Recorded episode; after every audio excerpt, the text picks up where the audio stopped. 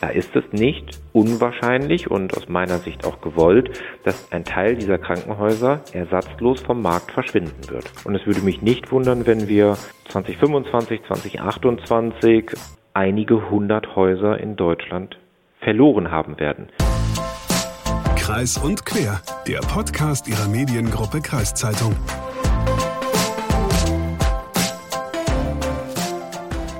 Du Leslie, was schätzt du denn, wie viele Knie- und Hüft-OPs werden im Jahr in Deutschland durchgeführt?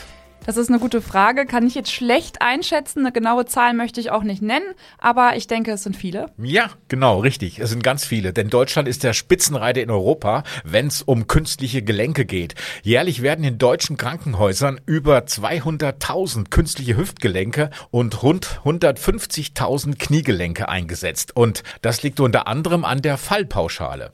Die Fallpauschale. Das funktioniert so, dass die Vergütung der Krankenhäuser nicht von den einzelnen Leistungen abhängt, wie zum Beispiel beim Hausarzt, die erbracht wurden, sondern die Vergütung richtet sich nach den behandelten Diagnosen.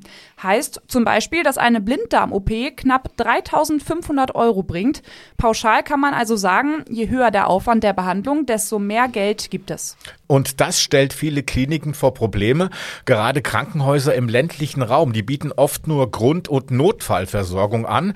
Und da wird es dann schwierig, genug Fälle zu behandeln, um wirtschaftlich zu bleiben, weil es Eingriffe gibt, die zum Beispiel mehr Geld bringen als eine Blinddarm-OP. Die Fallpauschale soll jetzt aber fallen und viele weitere Dinge sollen sich im Krankenhaussystem ebenfalls ändern. Denn Bundesgesundheitsminister Karl Lauterbach plant eine umfassende Krankenhausreform. Womit wir beim Thema dieser Folge angekommen sind. Hallo und herzlich willkommen bei einer neuen Folge Kreis und Quer, ein Podcast der Mediengruppe Kreiszeitung. Ich bin Leslie Schmidt. Und ich bin Hagen Wolf. Und du hast es erwähnt, die Krankenhausreform, die wird gerade viel diskutiert und vieles ist dabei noch im Unklaren. Sicher scheint nur, es wird sich einiges ändern. Aber was bedeutet das, was bisher diskutiert wird für die Krankenhäuser? Und was bedeutet das für die Patientinnen und für die Patienten? Dazu habe ich mit Ralf Ehring gesprochen. Er ist der Geschäftsführer des Klinikverbundes im Landkreis Diepholz. Herr Ehring, die Krankenhäuser hier in Deutschland, die beklagen ja unter anderem äh, Milliardenverluste. Wie sieht's denn jetzt hier bei den Krankenhäusern hier im Landkreis aus, im Landkreis Diepholz aus, in Bassum, in Solingen und in Diepholz, also unter Ihrer Geschäftsführung? Das ist richtig, dass das Gesundheitssystem ähm, querbeet ähm, in fast allen Häusern schon seit vielen, vielen Jahren ja massive wirtschaftliche Verluste eintreibt. In einer älteren Umfrage vor Corona haben 50 Prozent der deutschen Krankenhäuser mit einem Ergebnis von null oder weniger gerechnet.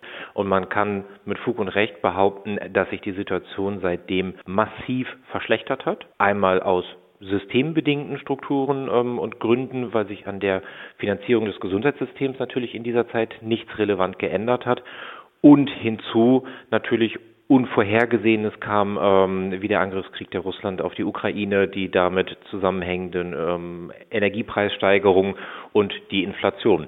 Unterm Strich für unsere Häuser hier im Landkreis Diepholz kann ich sagen, sind wir froh und auf der guten Seite aufgestellt, dass wir mit dem Landkreis Diepholz als Träger ja schon seit Jahren einen starken und verlässlichen Partner an der Seite haben und in der grundsätzlichen gesundheitsstrukturbedingten ähm, Defizite des Verbundes werden beispielsweise durch den Krankenhausträger dann ausgeglichen. Somit äh, ist die Antwort zweigeteilt.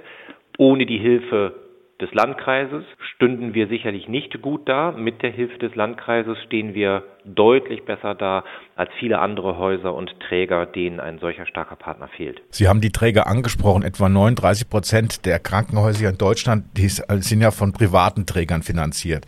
Diese privaten Träger sind zum Teil ja auch börsennotierte Unternehmen. Wenn es denen finanziell gut geht, dann, dann zahlen die Dividende an ihre Aktionäre aus. Und wenn es denen schlecht geht, dann rufen die nach Hilfe vom Staat. Das klingt irgendwie für mich so ein bisschen ungerecht. Ja, ich glaube, Gerechtigkeitsdiskussionen sind sicherlich ähm, sehr beliebt und hochspannend spannend, aber fast nicht zu gewinnen egal in welche Position wir uns da begeben. Ja, ich kann die Ungerechtigkeit nachempfinden, ähm, welche Börsenunternehmen dann tatsächlich Dividenden ausschütten, ähm, wäre nochmal zu prüfen. Es sind ja gar nicht so viele börsennotierte. Trotzdem bleibt ein Geschmäckle Und man muss sich dabei aus meiner Sicht vor Augen halten, fast alle Gelder im Krankenhaus werden ja durch den größten äh, Teil der Patienten, nämlich der gesetzlich Versicherten, erwirtschaftet. Wenn wir großzügig annehmen, es gibt 10 Prozent Privatversicherte, gehen Sie davon aus, dass 90 Prozent ähm, des Umsatzes eines Krankenhauses aus den Geldern, den Versicherungsbeiträgen von gesetzlich versicherten Patienten kommen, die dann für die Fallpauschalen ausgeschüttet werden. Und um sich aus der Gerechtigkeitsdiskussion nicht ganz herauszuziehen, muss ich sagen, wenn ich dann die Werbung sehe, ähm, nördlich von Bremen, dass dort Pflegenden und neuen Mitarbeitern flächendeckend, jeder, der bei uns anfängt, erhält für ein Jahr ein Elektroauto nebst Tankkarte. Das geht aus meiner Sicht deutlich zu weit und feuert dieses Ungerechtigkeitsempfinden an, denn das Geld, was dort ausgegeben wird, das sind Ihre, meine und auch die Versicherungsbeiträge der Hörerinnen und Hörer. Das heißt, so wie ich es raushöre, sind die Krankenhäuser jetzt in massiven Wettstreit um gute Ärzte, Ärztinnen oder Mitarbeiter, Mitarbeiterinnen. Der massive Wettstreit, den gab es schon immer. Mein Eindruck ist, dass die Methoden kreativer oder auch ruppiger werden. Das ist eine Frage der Sichtweise. Derjenige, der mit seinen Akquisekonzepten Pflegende und Ärzte gewinnt, wird sie kreativ nennen. Derjenige, der sie ähm, in Einzelfällen oder manchmal auch als ganze Teams verliert, wird sie dann eher als ruppig bezeichnen. Aber die Krankenhausreform wird ja jetzt gerade diskutiert und so wie ich Ihren Worten entnehme, ist die jetzt auch dringend notwendig, oder? Die Reform an sich ist unumstritten. Also die Notwendigkeit von Reformen in der Krankenhauslandschaft oder auch finanzielle Unterstützung seitens des Bundes ist unumstritten.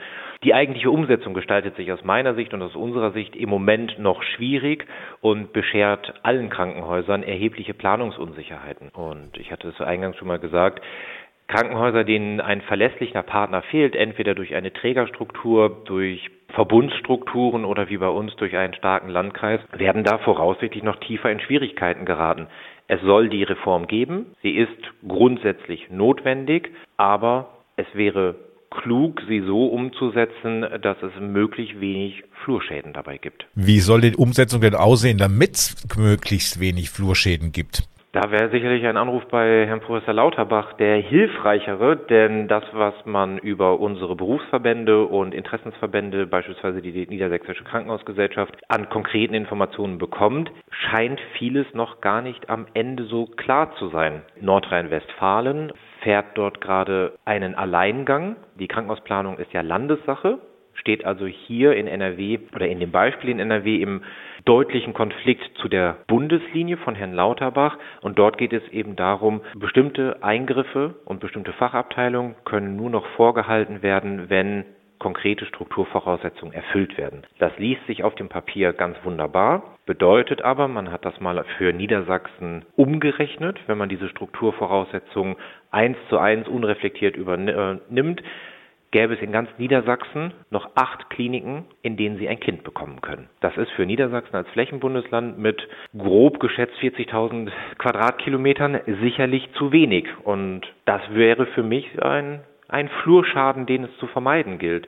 Wie werden also in einem urbanen Gebiet wie dem Ruhrgebiet, wo Sie in einem Fahrradius von 30 Minuten sicherlich 15 Kliniken oder 15 Ansprechpartner finden. Was machen Sie in Flächenlandkreisen, ähm, Flächenländern wie Niedersachsen, Mecklenburg-Vorpommern oder ähnlichem. Das scheint mir noch nicht bis zum Ende heruntergebrochen oder die Informationen sind zumindest bei uns als Krankenhäusern noch nicht angekommen. Um mal direkt auf Punkte einzugehen, die vielleicht so, so ein bisschen bekannt sind. Herr Lauterbach möchte ja so die Kliniken in Deutschland, ich mache es mal einfach, in drei Kategorien einteilen. Also Kategorie 1, das sind dann die Grundversorger, äh, die Kategorie 3, das sind die Spezialkliniken und die Kategorie 2 sind irgendwo alles dazwischen. Äh, besteht bei so einer Einteilung Beurteilung nicht die Gefahr, dass die meisten Ärzte in die Kategorie 3, also in diese Spezialkliniken wollen, weil keiner Bock hat, beim Grundversorger zehnmal am Tag eine Blinddarm-OP durchzuführen? Das Risiko sehe ich ähm, als weniger stark, denn die Interessenslagen von Ärzten, Pflegenden und anderen sind ja auch im, im Laufe eines Berufslebens ganz, ganz unterschiedlich. Sehr plakativ und klischeehaft. Derjenige, der gerade frisch mit seinem Studium oder mit seiner Ausbildung fertig geworden ist, der möchte sicherlich ganz, ganz vieles in einem Maximalversorger sehen, seine Ausbildung breit abschließen, reale Erfahrungen sammeln. Aber keiner macht gerne 15 Jahre Notdienste, Hubschrauberdienste, anstrengende Dienste und dann verändern sich eben auch Lebenssituationen. Es mag also durchaus sein, dass frisch ausgebildete Personen tendenziell in Maximalversorger gehen, die dann aber ja auch irgendwann ihre Stellen besetzt haben und ihren Bedarf gedeckt haben.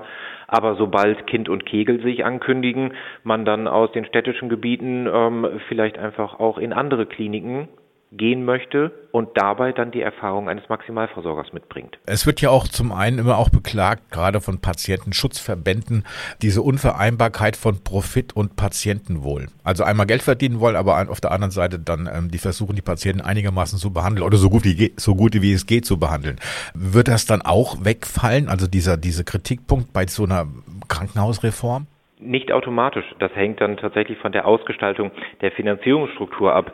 Ganz unabhängig von privaten Trägern, die dort immer als perfektes Beispiel herhalten müssen für ähm, angebliche oder zum Teil auch reale Profitgier, muss man sagen, sind alle Krankenhäuser unabhängig ihrer Trägerschaft, also auch die freien gemeinnützigen, heißt kirchlichen oder kommunalen Träger, sind seit Jahren durch das System ja gezwungen, scheinbar Profite zu erwirtschaften oder es zumindest zu versuchen, weil eben seit der Einführung der Fallpauschalen die duale Finanzierung der Länder unzureichend ist. Die ursprüngliche Idee auf dem Papier wunderschön war, die Fallpauschale deckt die sogenannten variablen Kosten, also was verbraucht ein Patient am Mittagessen, was verbraucht er an Nahtmaterial und wie viel personelle Ressourcen brauche ich, um die Behandlung erfolgreich abzuschließen. Diese Kosten werden durch die, sollten durch die Fallpauschalen gedeckt werden und das, was Krankenhäuser benötigen, um ihren komplizierten und teuren Park an Medizintechnik, Krankenhausbetten, Lüftung, Gebäudestruktur zu erhalten, das sollte durch die Länder finanziert werden. Allerdings, und das ist kein Geheimnis, schon seit vielen, vielen Jahren nicht, kommen oder konnten die Länder ihren finanziellen Verpflichtungen hier nicht nachkommen. Wenn sie aber gute, moderne Medizin anbieten wollen, stehen sie vor der Investitionsnotwendigkeit und daraus ergab sich ja erst, und das ist jetzt schon fast 20 Jahre her, diese Spirale, dass sie aus den Fallpauschalen als Krankenhaus versuchen müssen, ein bisschen Benefit herauszuquetschen, um dieses gesparte oder zusätzlich eingenommene Geld in Investitionsmaßnahmen und Modernisierungen zu stecken, weil sie sonst eben auch abgehangen werden. Also die Situation, in der man steckt und die Schlagzeile, das Schlagwort Profit in der Krankenhauslandschaft ist tatsächlich systembedingt von Anfang an mit Ansage. Europaweit gibt es in Deutschland zurzeit die meisten Knie- und Hüft-OPs. Das liegt ja jetzt nicht daran, dass wir Deutschen die miesesten Knie- und Hüfte, Hüften in Europa haben, sondern weil es einfach Geld bringt. Ähm, heißt das dann nach der Reform gibt es weniger Hüft- und Knie-OPs in Deutschland? Unklar, schwer zu sagen. Und was wir jetzt gerade über das Thema Knie und Hüften lesen, ähm, folgt nach meiner Einschätzung immer einigen Wellen, die so fünf bis acht Jahre andauern. Vor wenigen Jahren titelte mal der Stern, jede dritte Rücken-OP ist zu viel. Vor wenigen Jahren hatte man sich auf die Interventionen, also die Eingriffe am und im Herzen spezialisiert, dass man also in Deutschland sehr viel häufiger mit einem Katheter ins Herz schauen würde, als das andere Bereiche machen. Wie valide und auch evidenzbasiert das dann immer so ist, ist über alle Eingriffsarten sehr, sehr schwer zu beurteilen. Ähm, Sie hatten ja vorhin noch angesprochen, dass es dann, wenn diese Reform so, wie man jetzt hört, sich durchsetzt oder zur aktuellen Zeit sich durchsetzt, dass wir in, in Niedersachsen wahrscheinlich vielleicht nur noch acht, acht Kliniken hätten, die, in denen man entbinden kann, Kinder zur Welt bringen kann. Welche Folgen hat diese Reform für Patienten und Patientinnen noch? In der besten Ausgestaltung, das mit den Geburtskliniken war ja auch ein rechnerisches Beispiel. Ich bin mir sicher, dass es so nicht kommen wird. Aber in der besten Ausgestaltung folgt das Ziel dieser Reform oder endet diese Reform natürlich darin, dass man ganz lapidar sagen kann, derjenige, der bestimmte Eingriffe besonders häufig macht, macht sie besonders gut und hat über einen gewissen Erfahrungszeitraum natürlich auch alle Spezialitäten und Sonderfälle in diesem Bereich gesehen. Und darauf zielt auch diese dreistufige Versorgung ab. dass es also eine Grund- und Regelversorgung ähm, wohnortnah, einigermaßen wohnortnah geben soll, aber mit allem, was deutlich spezieller ist, sehr große Krebsoperationen, spezielle Eingriffe am Hirn oder ähnliches, dass dort eben Patienten sich sicher sein können, dass sie bei Schwerpunktversorgern oder Maximalversorgern dann nach den Plänen der Reform ganz sicher in den besten Händen sind. Das heißt andersherum nicht, dass Patientinnen und Patienten aktuell in kleineren oder mittleren Häusern nicht in den besten Händen sind, aber die Bandbreite ist natürlich groß. Wie sieht es denn bei den Kliniken aus jetzt zurzeit, wenn die Reform so umgesetzt wird? Ähm, was würde das jetzt für, für Ihre Häuser bedeuten? Ganz konkret für unsere Häuser würde es jetzt nicht mehr über Wohl und Wehe entscheiden. Das muss man ganz klar sagen, denn der Königsweg aus dieser seit Jahren anhaltenden schwierigen Struktur in der Gesundheitsversorgung, der ist hier im Landkreis ja schon mit den Plänen und der Errichtung des Zentralklinikums begangen. Also diese ganzen Themen, die Vorhaltung kleiner Einheiten, damit auch die Verteilung von begrenzter Ressource Fachkräfte löst sich bis zu einem gewissen Punkt eben über die Errichtung des Zentralklinikums für uns hier auf. Aber ich kann da jetzt auf kein konkretes Haus zeigen, weil es wirklich unplanbar ist.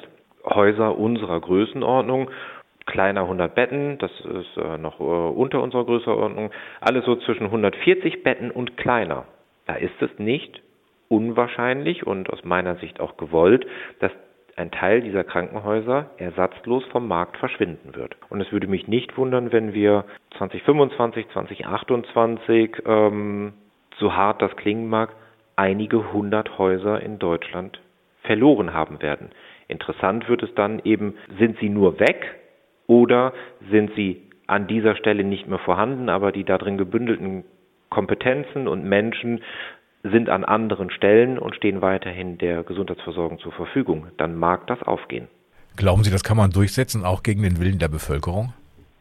Ja,